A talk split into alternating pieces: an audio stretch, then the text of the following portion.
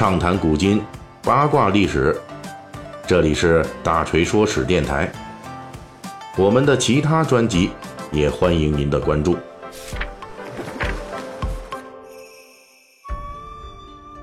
节目开始之前，先插播小广告。各位听友，您在淘宝 APP 搜索框输入“锤哥发红包”五个字。就可以获得淘宝年货大礼包，买到一些便宜实惠的年货。今天咱们这个大锤说史啊，要讲的是这一千五百年前的事儿啊，一个绝顶聪明的乱世枭雄是如何走上末路的。这就是在公元六百一十九年的一月二十日，瓦岗军的头领天下盟主李密遭唐军伏杀。这隋末的农民战争啊，那是波澜壮阔啊！我们后来的很多的文学作品都是以此为题材的。这个隋末的农民战争中，各方势力其中实力最强大的瓦岗军，这老大是谁呢？就是李密。李密在鼎盛的时候，曾经以四海盟主之名，就是这个盟主，其实还是后来这唐高祖李渊给带头推带的。那当时这李密可谓是声威赫赫啊！初唐名臣魏征。曾经在他的手下还效过力，他对李密当时的强盛局面曾经这样说道：“七国之地，四为我有；五都之所，三在狱中。无计千群，长戟百万，印马则河洛可竭，坐气则松化自飞。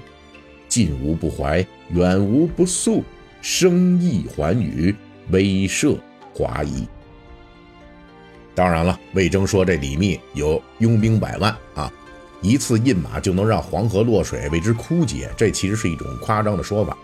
不过当时的李密呢，确实势力强大，他手下的这瓦岗军全盛时代的兵马在三十万左右，盘踞中原，兵精粮足，而且李密声威远播，可以指挥附近的众多豪强势力。李密就是这么一个称雄一时的乱世枭雄，但是呢。威风不过两年，就迎来了末日，这怎么回事呢？这事儿说来话长，但是道理却很简单。简单的来说，就是李密啊给自己挖了一个巨坑，哎，然后他自己还真跳进去了。李密此人出身关陇军事贵族，祖上呢是西魏的八柱国，本人特别好学，著名的成语“牛角挂书”就是描述李密骑牛行路的时候，还不忘记在牛角上挂本书，随时拿来阅读。这相当于我们如今在后视镜上挂书啊，一边开车这一边看书，那当然是属于违章了，对不对？咱们肯定要反对。但是呢，当时这牛角挂书，足见李密的抓紧时间、勤奋好学。李密因为出身良好又勤奋，所以呢才能超强，而且他一直是一个能力与野心从来都不遮掩的人。年少的时候给隋炀帝当侍卫，隋炀帝看到他之后就评论说：“这个年轻人眼神不对。”把他给我调走了。后来呢，这李密得到了权倾朝野的隋朝重臣杨素的赏识，成了杨素儿子杨玄感的死党兼跟班。就这么着，这李密还曾经当面跟杨玄感说过：“两军阵前冲锋，我不如你；指挥天下英雄，你不如我。”也就是什么意思呢？就在这李密面前啊，这上司杨玄感不过就是一个冲锋陷阵的武夫而已，自己。才是天下英雄的首领。李密的嚣张是有倚仗的，那不是白来的啊，确实是才能出众。后来这杨玄感在隋炀帝征伐高句丽的时候，也就是征伐这个朝鲜，当时的高句丽啊，起兵反抗隋炀帝。那么呢，李密曾经就献上了上中下三策，上策是出兵河北，截断隋炀帝赶回中原的退路。中策呢是西行直取长安，占据关中，然后徐徐夺得天下。下策是直接围攻隋朝的东都洛阳。杨玄感采取了李密的下策，结果两个月就失败了。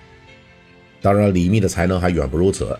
他在经过两年多时间的这个逃亡生活之后，投奔了瓦岗军，随后辅佐瓦岗军的首领翟让，一举夺占战略要地金敌关，随后又击败了老冤家隋朝的大将。张须陀更占据了隋朝的战略粮仓星洛仓，一年之内啊，让瓦岗军从一万多人发展到数十万之众。就这么一个天纵英才的人，给自己挖了一个巨坑，我们还是回到这李密给杨玄感提供的争夺天下的这上中下三策这块。李密自己都说过，下策是围攻东都洛阳，所谓的下策就是最不好的策略，您万不得已才用的策略。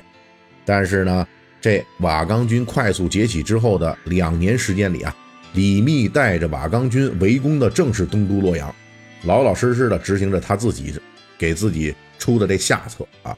结果就是呢，李密坐拥数十万大军，但是洛阳屡攻不下，最后在王世充和宇文化及的围攻之下彻底失败。而另外一边，在山西太原悄然崛起的李渊，则带兵不顾后方，直扑长安。事实上，采用了李密争夺天下的中策，夺占关中，徐徐进取，最终开创了大唐天下。李密用自己的行为告诉后世，聪明的最高境界啊，就是聪明到给别人挖一个坑，然后自己还能跳下去。是李密不聪明吗？那当然不是，他太聪明了。但是李密当初贡献争夺天下三策的时候，首领是杨玄感，不是他。李密属于不当家，不知柴米贵。可以抛开利益的纷扰，直接切中问题的要害，正是提出了这样的正确的策略。而在瓦岗军呢，他耍宫斗手段，谋杀了原来的首领翟让，自己做了瓦岗军首领。如今摆在他面前的现实利益，他能干脆利落的无视掉，然后贯彻自己当年的争夺天下战略吗？那肯定不能。李密他自己知道，迟迟不夺占关中，瓦岗军就没有自己的根据地，这是致命伤。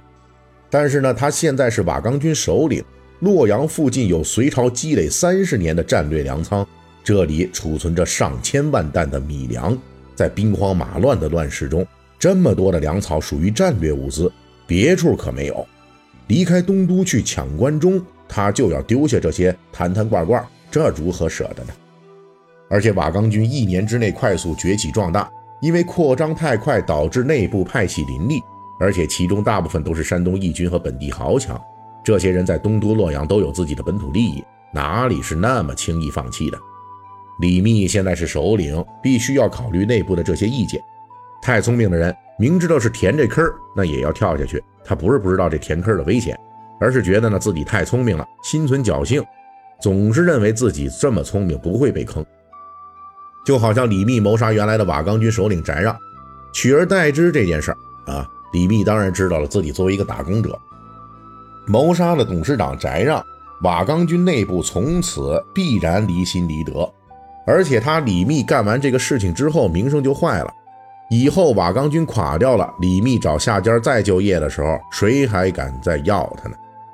但是李密呢，还是要谋杀翟让，哪怕翟让在死前已经把领导权让给他了，但是他呢知道要巩固自己权威，老领导即使让位了，也得赶紧杀掉。这是李密眼前的利益需求，至于所有的后患，反正他李密很聪明，只要不失败，这些后患就不会爆发出来。但问题是，这李密还真就失败。虽然他只是被王世充打败一次，但就这么一次，就让这个聪明人完全就懵掉了。李密就是太嚣张了，完全没有给自己的失败做过准备，所以兵败之后，仓促之间，他都不知道该去哪儿，去找翟让的旧部李绩。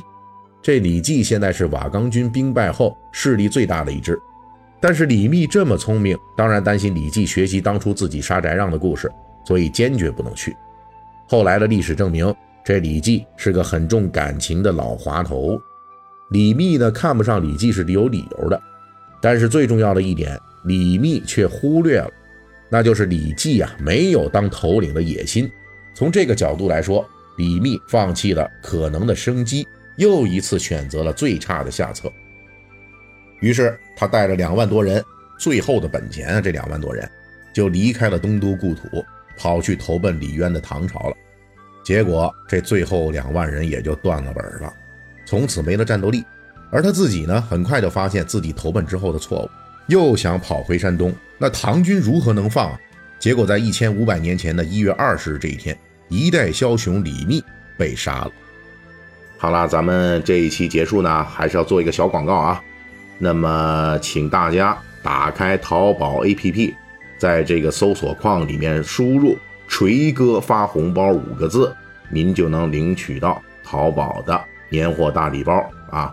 再重复一遍，请大家在淘宝 APP 里搜索框输入锤哥发红包”五个字，就能领到淘宝年货大礼包。本期大锤就跟您聊到这儿，喜欢听您可以给我打个赏。